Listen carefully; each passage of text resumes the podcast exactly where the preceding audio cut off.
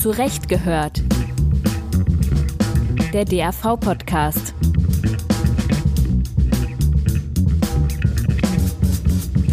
Hallo und herzlich willkommen zu einer neuen Folge von Zurecht gehört, dem Podcast des Deutschen Anwaltvereins. Mein Name ist Stefan Petro und ich begrüße Sie und euch hier aus Leipzig zusammen mit meinem Berliner Kollegen Tim Sander. Hallo auch von mir. Mal angenommen, Sie geraten auf einer Dienstreise mit dem Auto in eine Verkehrskontrolle. Alles sieht nach Routine aus, doch kaum hat der Polizist Ihren Führerschein geprüft, ändert sich die Stimmung. Die Polizei behandelt sie auf einmal seltsamerweise wie einen Verdächtigen, was übrigens auch ihrem Vorgesetzten auf dem Beifahrersitz auffällt und sie ahnen bereits, dass diese Situation ihnen im Job noch auf die Füße fallen wird. Doch was ist eigentlich passiert? Tatsächlich hat die Polizei beim Abgleich ihrer Daten einen personengebundenen Hinweis gefunden, der sie als Gewalttäter identifiziert. Der Eintrag geht auf ein chaotisches Fußballspiel vor vielen Jahren zurück, bei dem sie vor dem Stadion mit Fans der gegnerischen Mannschaft aneinandergeraten sind. Und obwohl sie damals gerichtlich von allen Vorwürfen freigesprochen wurden, hat die Polizei den Vermerk in ihrer Akte niemals gelöscht. Das musste sie auch nicht, und ebenso wenig waren die Behörden verpflichtet, sie über die Datenspeicherung zu informieren. Sie fragen sich jetzt vielleicht, was die Behörden sonst noch alles über Sie zu wissen glauben. Die Wahrheit ist, dass Ihnen das Stand heute niemand wirklich sagen kann. Dabei ist die Rechtslage klar. Schon 2010 hat das Bundesverfassungsgericht in seiner Entscheidung zur Vorratsdatenspeicherung betont, dass jede behördliche Erfassung personengebundener Informationen auch die Gesamtheit der schon vorhandenen Datensammlungen berücksichtigen müsse. Und weiter, Zitat, dass die Freiheitswahrnehmung der Bürger nicht total erfasst und registriert werden darf, gehört zur verfassungsrechtlichen Identität der Bundesrepublik Deutschland. Daraus hat die Ampelkoalition für sich die Aufgabe abgeleitet, mittels der sogenannten Überwachungsgesamtrechnung vorhandene Überwachungsbefugnisse staatlicher Stellen gesetzesübergreifend zu dokumentieren. Anschließend soll eine Prüfung erfolgen, inwieweit unsere Grundrechte bereits jetzt durch die Kumulation unterschiedlicher Maßnahmen eingeschränkt sind. Erst auf dieser Basis soll es möglich sein, weitere Grundrechtseingriffe zu beschließen. Die Überwachungsgesamtrechnung dient also dazu, eine bessere Balance zwischen Sicherheit und Freiheit zu finden. Seit 2021 ist der Deutsche Anwaltverein mit seinem Ausschuss Gefahrenabwehrrecht an einem Forschungsprojekt der Ludwig-Maximilians-Universität München beteiligt, welches eine Bestandsaufnahme der in Deutschland bereits praktizierten Überwachungsmaßnahmen leisten soll. Im Rahmen des Projekts wird kritisch reflektiert, inwieweit die Kombination unterschiedlicher Datensammlungen bereits heute für einige Gruppen die Gefahr einer Totalüberwachung mit sich bringt und wie eine gute Gesetzgebungspraxis im Bereich der inneren Sicherheit aussehen kann. Im Vorfeld der heutigen Folge haben wir mit der Bremer Rechtsanwältin Lea Vogt gesprochen, die sich als renommierte Strafverteidigerin und als Vorsitzende des Ausschusses Gefahrenabwehrrecht des DAV intensiv in die Debatte einbringt. Lea Vogt hat betont, dass der Grundsatz viel hilft viel in der Sicherheitsgesetzgebung niemals ein probates Mittel sein darf. Also äh, es fehlt überall an Evaluation von Sicherheitsgesetzen. Also sowohl auf Bundes- als auch auf Landesebene habe ich ganz häufig den Eindruck, es wird eine neue Maßnahme nach der anderen ähm, ins Gesetz geschrieben, ohne dass wirklich geguckt wird, welche tatsächlichen Anwendungsbereiche gibt es eigentlich, welche, auf welches Problem wollen wir damit eigentlich reagieren? Das, das bewegt sich ja überwiegend alles auf der Ebene von letztlich Schlagworten, äh, Behauptungen, ähm, von Evidenzbasierung, was man immer so als äh, großes Ziel ja formuliert, ist wenig zu sehen. Und das muss sich ganz dringend ändern weil man sich dann viele Diskussionen auch sparen könnte äh, darüber, was man vermeintlich alles noch für Überwachungsinstrumente bräuchte, wenn man sich mal tatsächlich anschaut, wo scheitern denn Ermittlungen? Wo sind sozusagen die Grenzen von bestimmten polizeilichen ähm, Verfahren? Und dann hätte man auch in der Abwägung, die man ja immer zu treffen hat, also wie effektiv ist dieses Mittel eigentlich und rechtfertigt das den damit verbundenen Grundrechtseingriff, die würde ja ganz anders ausgehen, wenn man eine valide Basis hätte ähm, zu der Frage, äh, was bringt es überhaupt? Sie würden aber schon sagen, dass die Evaluation, die jetzt auf Bundesebene zumindest angestrebt wird, und man, dass man sich Gedanken macht, Sie begrüßen das grundsätzlich erstmal und denken, dass das in die richtige Richtung geht. Auf jeden Fall. Aber noch, noch ist ja nicht evaluiert worden. Aber natürlich, also der Ansatz ist genau richtig bevor man immer weiter die Befugnisse ausweitet, muss man eine Bestandsaufnahme machen und muss eben auch mal überlegen, das ist ja heutzutage kaum noch denkbar, vielleicht schafft man auch mal irgendein Instrument wieder ab Vielleicht nochmal zu einer weiteren Frage. Sie hatten es auch gerade kurz schon angerissen. Ähm, inwieweit sind denn da jetzt neue technische Möglichkeiten wie Online-Durchsuchungen, Bodycams, die haben das Problem nochmal verschärft, nehme ich an? Oder ist das nochmal eine ganz neue Qualität, die damit einhergeht, wenn man gerade an digitale Überwachung denkt? Ja, äh, sowohl als auch. Wir haben ja eine gesellschaftliche Entwicklung, dass immer mehr Bereiche unseres Lebens sich sozusagen in Daten abbilden lassen die es früher nicht gab. Also wenn ich früher einen Spaziergang gemacht habe, dann gab es dazu keine Geodaten. Jetzt habe ich ein Handy in der Tasche ähm, und jetzt gibt's die halt.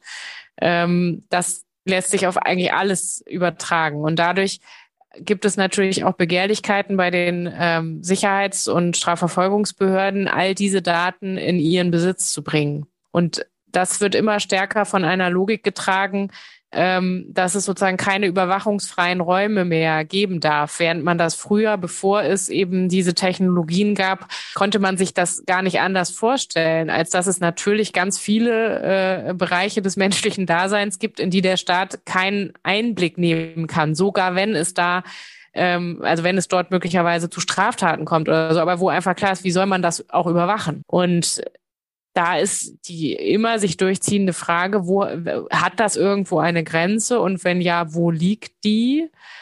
Und da ist dann im Sicherheitsrecht natürlich immer, dem wird immer gegenübergestellt, natürlich schwerste ähm, Anschläge, schwerste Straftaten, die passieren können, die, wo sich ja alle einig sind, dass man das vermeiden will.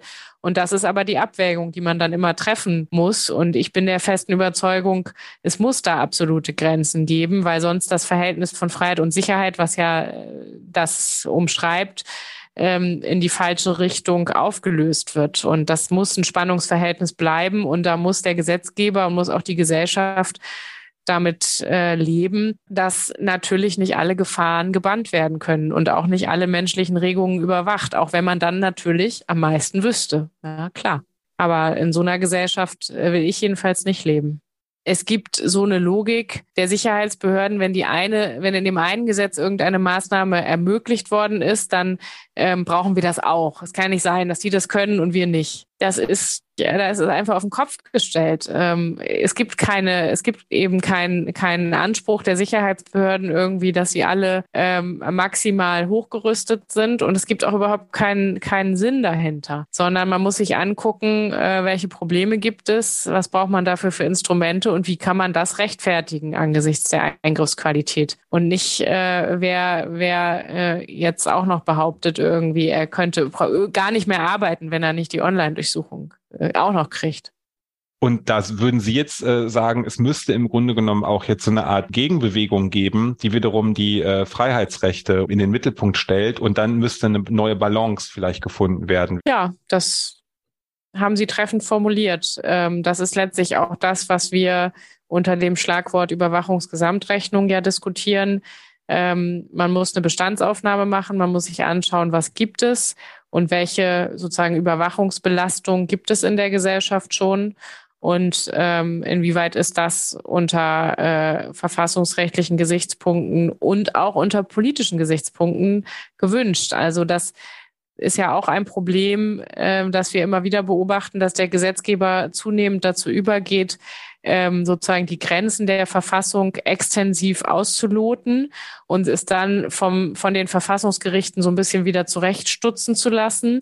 Aber eigentlich ist ja das, was man von einem Gesetzgeber erwarten müsste, dass er selbst eine normative Entscheidung darüber trifft, was mit den Freiheitsrechten noch vereinbar ist und nicht äh, nur guckt, was man vielleicht gerade noch irgendwo an den Grenzen dessen, was verfassungsrechtlich zulässig ist, unterbringen kann. Und ähm, diese Rückschau auch historisch, was ist in den letzten 20 Jahren an Sicherheitsgesetzgebung gemacht worden und dann aber natürlich auch der Blick in die Zukunft unter Einbeziehung der technischen Entwicklung in der Gesellschaft. Ähm, wo, wer, wo wird sich das Ganze hin entwickeln und wo sind die Grenzen? Wo also sollten sie sein? Die Grenzen staatlicher Überwachung, die durch die fortschreitende Digitalisierung aller Lebensbereiche immer weiter verschoben werden. Hier kommt neben der Überwachungsgesamtrechnung ein zweites Instrument ins Spiel, das nach dem Willen der Ampelparteien geschaffen werden soll. Eine sogenannte Freiheitskommission soll als unabhängiges Expertengremium alle Gesetzgebungsvorhaben im Feld der inneren Sicherheit fortlaufend evaluieren. So soll sichergestellt sein, dass Freiheitsrechte durch den Gesetzgeber nur dann eingeschränkt werden, wenn dies absolut notwendig ist. Wie genau so eine Kommission aussehen kann, darüber haben wir mit Professor Dr. Marc Zöller gesprochen. Professor Zöller ist Inhaber des Lehrstuhls für deutsches, europäisches und internationales Strafrecht und Strafprozessrecht an der LMU München sowie Geschäftsführer des IDRIS, Institut für Digitalisierung und das Recht der inneren Sicherheit. Er ist einer der Köpfe des Forschungsprojekts Sicherheitsgesetzgebung und Überwachungsgesamtrechnung, an dem auch der DAV beteiligt ist. Unsere Frage an Marc Zöller war zunächst, welche Chancen und Risiken die Einrichtung einer Freiheitskommission birgt. Wenn man es richtig macht, glaube ich, dann äh, haben wir eigentlich kaum Risiken und nur große Chancen. Man muss natürlich darauf achten, dass man ein Expertengremium schafft, das wirklich unabhängig besetzt ist, das wirklich externen Sachverstand auch in den Gesetzgebungsprozess mit einbringen kann muss man natürlich auch aufpassen, dass nicht irgendwelche Interessenverbände dann versuchen, irgendwelche Vertreter dort wieder unterzubringen. Das wird natürlich Aufgabe der Politik sein, das möglichst unabhängig ähm, zu halten.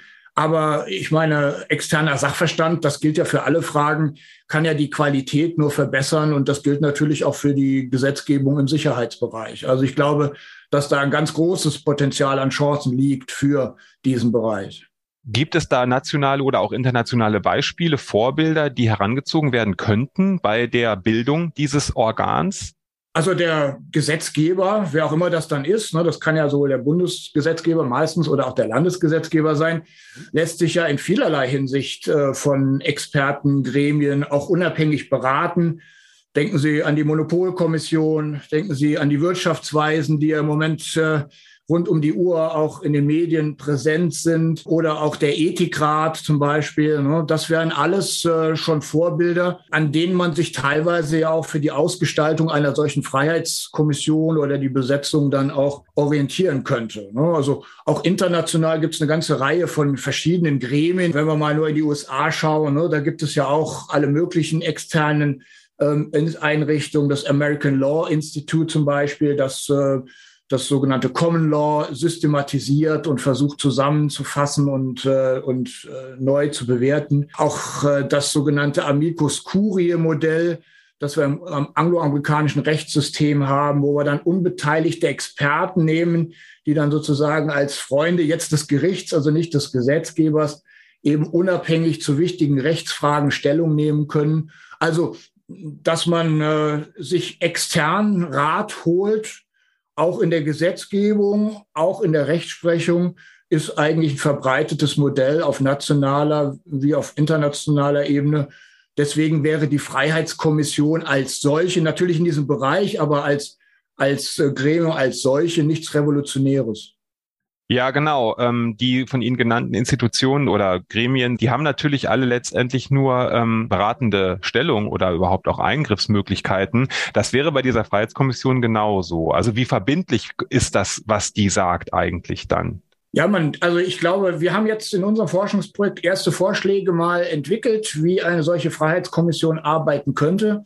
Und man muss natürlich auch hier wieder verfassungsrechtliche Vorgaben. Also man kann natürlich den demokratisch legitimierten Gesetzgeber nicht dazu zwingen, jetzt ähm, bestimmte Gesetzesvorhaben sachlich umzusetzen, ne? sondern was wir uns so vorstellen, ist, dass man, wie es teilweise die Vorbilder auch machen, dass diese Freiheitskommission eine Stellungnahme abgibt äh, und dass man dann, was auch nicht so ganz leicht verfassungsrechtlich zu bewerkstelligen ist, das könnte man zum Beispiel über Geschäftsordnungsrecht des Bundestages oder des Bundesrates machen, dass man so eine Art Pflicht etabliert, dass das der Gesetzgeber äh, im Gesetzgebungsverfahren irgendwann mal zumindest zur Kenntnis nimmt und sich damit auseinandersetzt. Vielleicht kann man ja auch, das wäre auch eine Idee, die wir überlegt haben, vielleicht kann man ja auch den Gesetzgeber zwingen, zumindest technisch, diese Stellungnahmen einfach beizufügen. Ne? Und äh, dann kann sich jeder eben das anschauen, kann den, äh, die Gesetzesbegründung lesen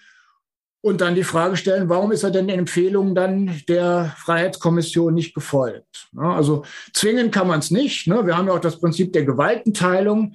Ähm, das soll ja eine externe Beratung nach dem, was wohl geplant ist, sein. Das muss natürlich immer der demokratisch gewählte Gesetzgeber entscheiden. Aber sozusagen so sanften Druck, sich mit den Inhalten mal auseinanderzusetzen, ich glaube, das wäre schon ganz hilfreich.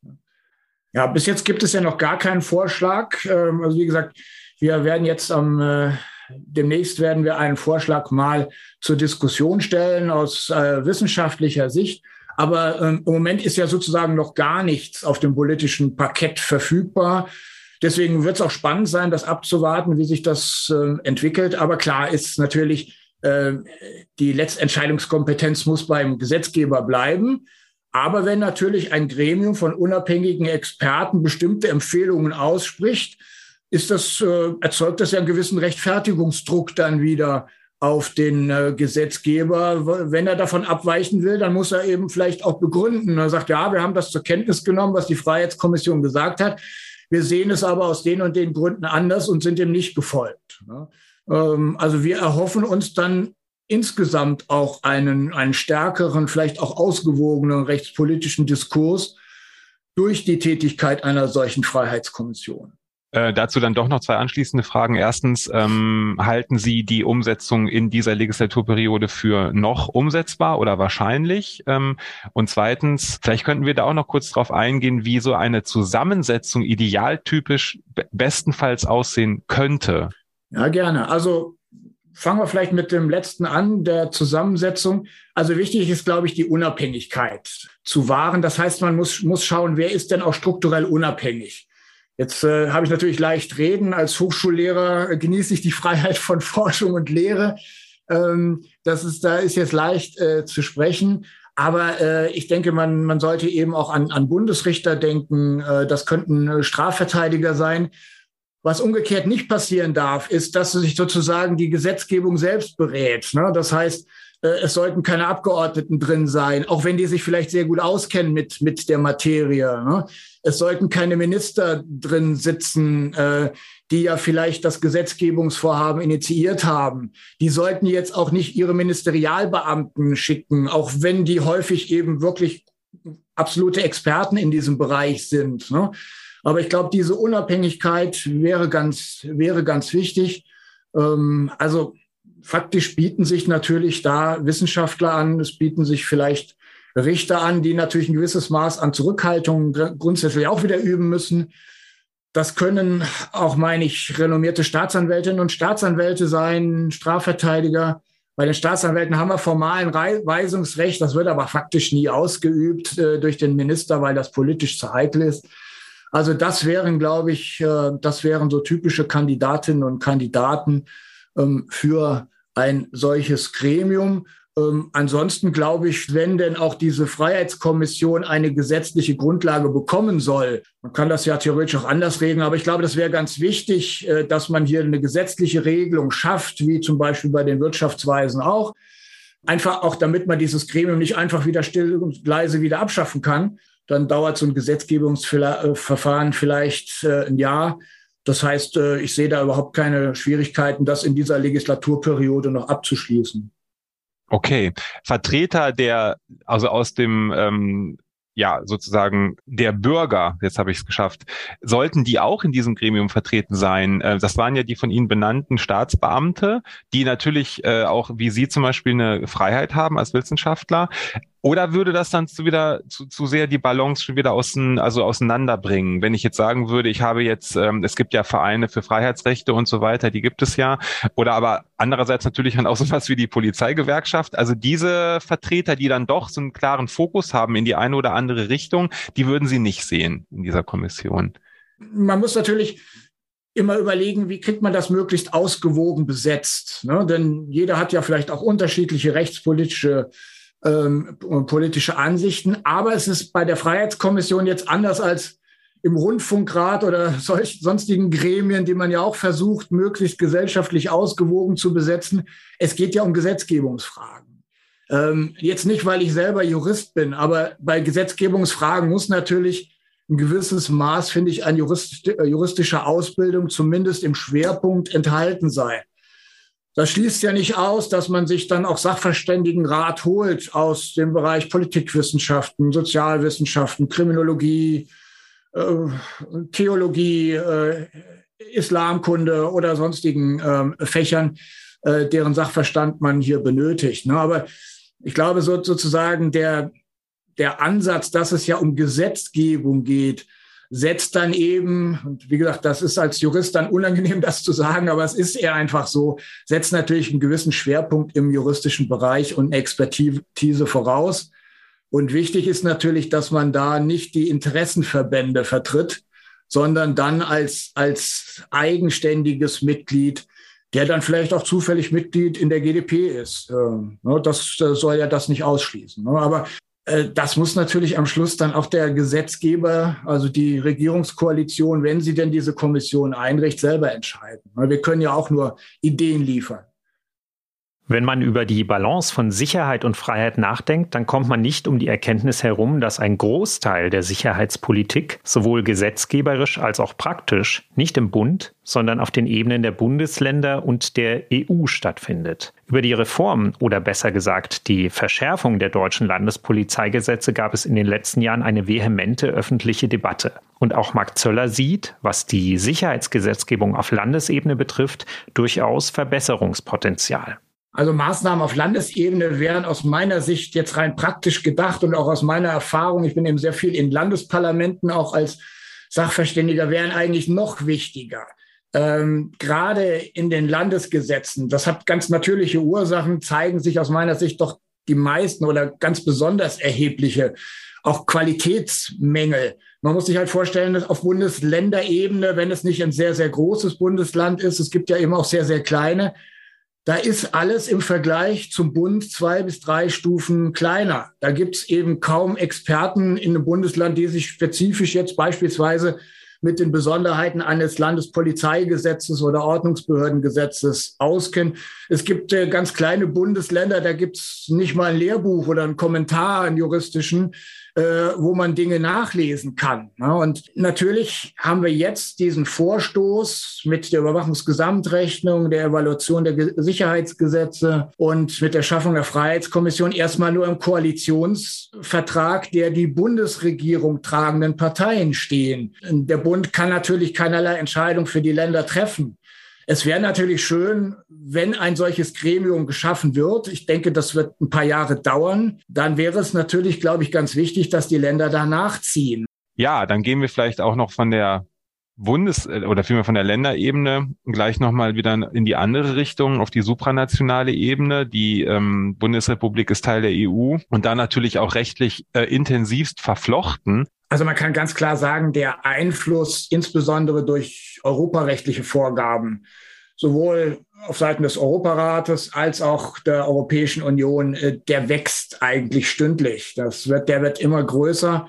Wenn wir nur mal schauen, wie viel Einfluss mittlerweile auch äh, die Europäische Menschenrechtskonvention, auch die Rechtsprechung des Europäischen Gerichtshofs für Menschenrechte auf unser nationales Sicherheitsrecht, also vor allem auch auf das Strafprozessrecht und das allgemeine Strafrecht ähm, hat.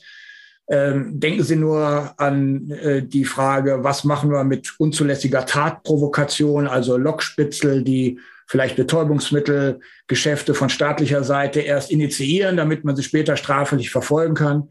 Oder das ganze Recht der Sicherungsverwahrung, das wir heute jetzt im Moment in Deutschland haben, ist im Grunde komplett auf Euro oder beruht komplett auf europäischen Einflüssen. Das gäbe es so nicht, wenn da nicht der Europäische Gerichtshof für Menschenrechte uns immer wieder ähm, ermahnt hätte. Und wenn man dann eben als Bundesrepublik Deutschland und auch als Gesetzgeber natürlich prospektiv Vertragsverletzungsverfahren vor dem Europäischen Gerichtshof in Luxemburg vermeiden will, dann muss man eigentlich ständig auch den Bestand an den eigenen Sicherheitsgesetzen an diesen internationalen Maßstäben überprüfen, gucken, sind wir da noch up-to-date, wo müssen wir was umsetzen.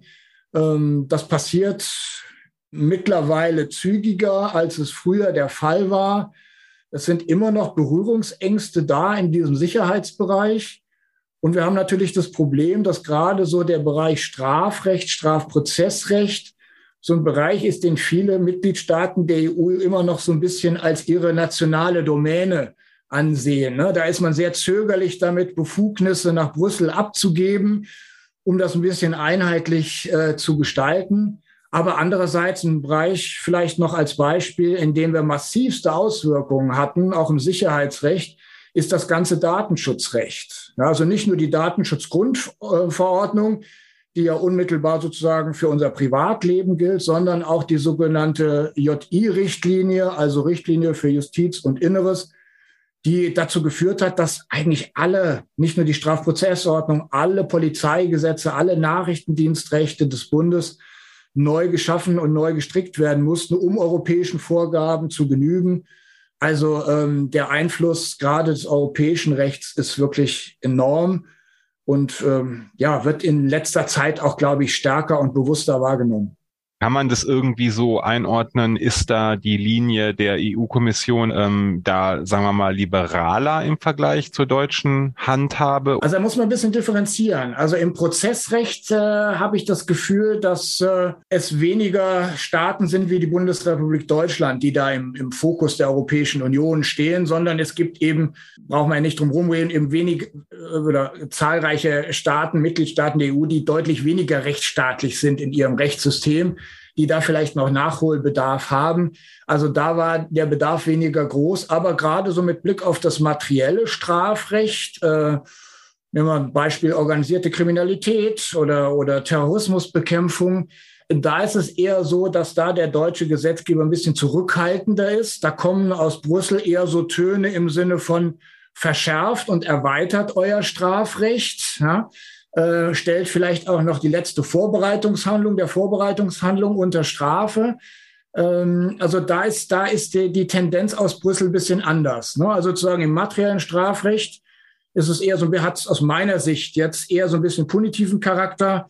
Ähm, äh, Im Strafprozessrecht ist es sehr liberal.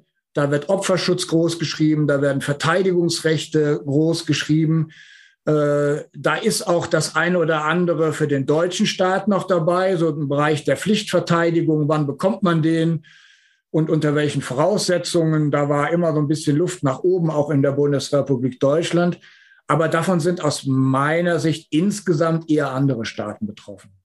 Lea Vogt hat uns noch auf einen anderen zentralen Aspekt staatlicher Überwachungsgesetzgebung hingewiesen. Aus Sicht von uns allen als Bürgerinnen und Bürgern ist es nämlich oft gar nicht entscheidend, auf welcher politischen Ebene eine Überwachung gesetzlich verankert ist und wer sie durchgeführt hat. Viel wichtiger ist die Frage, wie sich einmal erhobene Informationen durch behördliche Netzwerke verbreiten und wie es möglich ist, etwa negative personengebundene Einträge wieder zu löschen. Etwa dann, wenn die betreffende Person ihre Einstellung nachhaltig verändert hat. Lea Vogt. Es gibt meines Erachtens überhaupt keinen Plan, kein Konzept, wie man dann ähm, nachhaltig dafür sorgt, dass diese Person mit diesem Stigma nicht weiter durch die, äh, durch die Weltgeschichte laufen muss. Und das kann eben im konkreten Fall, und da ähm, habe ich eben auch einen konkreten Fall vor Augen, wo wir damit jetzt konfrontiert sind, dazu führen, dass der Betroffene sich über Jahre äh, damit auseinandersetzen muss, dass verschiedenste Behörden verschiedenste Dinge über ihn speichern, dass zum Teil Auskünfte auch bewusst falsch erteilt werden und dann es uns nur in einzelnen Fällen gelungen ist, weil eine andere Behörde sozusagen mitgeteilt hat, was ihnen die andere Behörde übermittelt hat, die gesagt hat, sowas haben wir nie gespeichert und dann kann man erst dann widerlegen. Also das hat wirklich also Kafkaeske Züge und das kann überhaupt nur ein Betroffener leisten, da dann sozusagen aufzuräumen, der über die erforderlichen Mittel, auch über die erforderlichen Fähigkeiten verfügt und das ist ein Prozess, der schon über Jahre läuft, der noch lange nicht abgeschlossen ist. Wir haben jetzt festgestellt, dass es ähm, bei äh, anderen europäischen Ländern und Drittländern offensichtlich auch Speicherungen gibt, wo wir, wo es für den Betroffenen schlechterdings nicht möglich ist, nachzuvollziehen, welche deutsche Behörde vielleicht vor Jahren da mal hingemeldet hat, Achtung, der ist gefährlich. Ähm, das heißt, er muss jetzt erstmal rausfinden, wer war das überhaupt und wieso ist das nicht korrigiert worden? Weil das, dass das nicht mehr stimmt, ist unstreitig. Aber trotzdem passieren dann eben Dinge an, an Grenzen bei Urlaubsreisen, die, die man niemandem wünscht, ähm, wo dann natürlich auch Familienmitglieder in großer Sorge sind, wo mit Verhaftungen gedroht wird und so weiter, weil irgendeine deutsche Datenmeldung von irgendwann da noch im System hängt.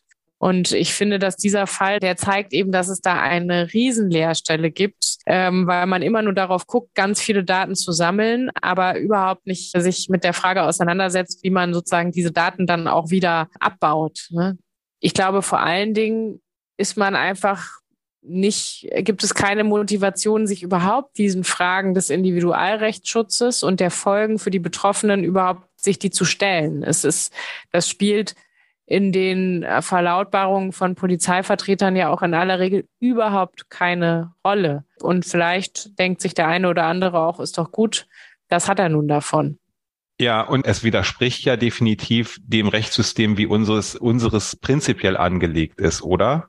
Klar, also ähm, die Rechtsprechung des Bundesverfassungsgerichts ist da ja auch ganz klar. Ähm, der Staat soll und darf keine Persönlichkeitsprofile über seine Bürger erstellen. Und natürlich dürfen auch Daten nur gespeichert sein, wenn sie korrekt sind. Und man hat den Anspruch, eben zu erfahren, was über einen gespeichert ist. Das Grundlegende ist, meine ich, völlig klar. Es gibt ein Umsetzungsdefizit an dieser Front und äh, das hängt eben damit zusammen, dass der Gesetzgeber die, äh, die Abwehrrechte, die Bürgerinnen und Bürger haben, zu wenig äh, aus, ausgearbeitet hat. Das natürlich ist auch äh, viele einfach gar nicht wissen. Dazu, dem kann man begegnen. Also wir haben in Bremen hier in, in dem hier reformierten Polizeigesetz eine eine sehr ähm, begrüßenswerte Regelung, dass jetzt eben äh, solche personengebundenen Hinweise und auch Speicherungen über das Ende eines Strafverfahrens hinaus müssen den Betroffenen proaktiv mitgeteilt werden. Und das könnte noch für, für viele weitere Speicherungen gelten, aber es ist ein guter Anfang. Und es ist ein Riesenunterschied, weil vorher ja letztlich die Polizei sich auch so in gewisser Weise so einen rechtsfreien Raum schafft, wenn sie, ähm, wenn sie einfach die Leute gar nicht darüber informiert und darauf setzt, dass keiner je auf die Idee kommen würde, dass sowas über ihn gespeichert wurde. Also ich habe auch äh, einen Mandant, der äh, verdächtigt wurde, ähm, aus, äh, aus Provokationsgründen einen Hitlergruß gemacht zu haben, als Gegendemonstrant gegen eine rechte Versammlung. Aber es ist trotzdem strafbar, das ist auch unstreitig, so ein Symbol zu zeigen. Es hat sich später herausgestellt, stimmte auch gar nicht. Der wurde als Gewalt- oder Straftäter rechts dann mit einem personengebundenen Hinweis belegt. Der wäre nie im Leben, wenn es nicht diese Mitteilungspflicht jetzt gäbe von der Polizei. Der ist aus allen Wolken gefallen. Der wäre nie auf die Idee gekommen, dass man ihn jetzt da als Rechten äh, gespeichert hat. Der konnte sich dagegen nur wehren mit Erfolg, ähm, weil ihm das mitgeteilt worden ist. Wenn man das den Leuten nicht mitteilt, hat man natürlich auch relativ wenig Beschwerden, man hat wenig Klagen, man hat wenig Rechtsprechung dann auch zu diesen Themen und man kann eben dann auch machen, was man will. Mit diesem Plädoyer von Lea Vogt für einen transparenten und proaktiven Umgang mit personenbezogenen Informationen durch die Polizeibehörden und mit ihrem Verweis auf das neue Bremer Polizeigesetz als Positivbeispiel geht unsere heutige Folge von Zurecht gehört zu Ende. Für heute bedanken wir uns für die Aufmerksamkeit. Wie immer freuen wir uns über Fragen, Anregungen und Kritik unter zurechtgehört.anwaltverein.de und damit sagen wir Tschüss und bis zum nächsten Mal.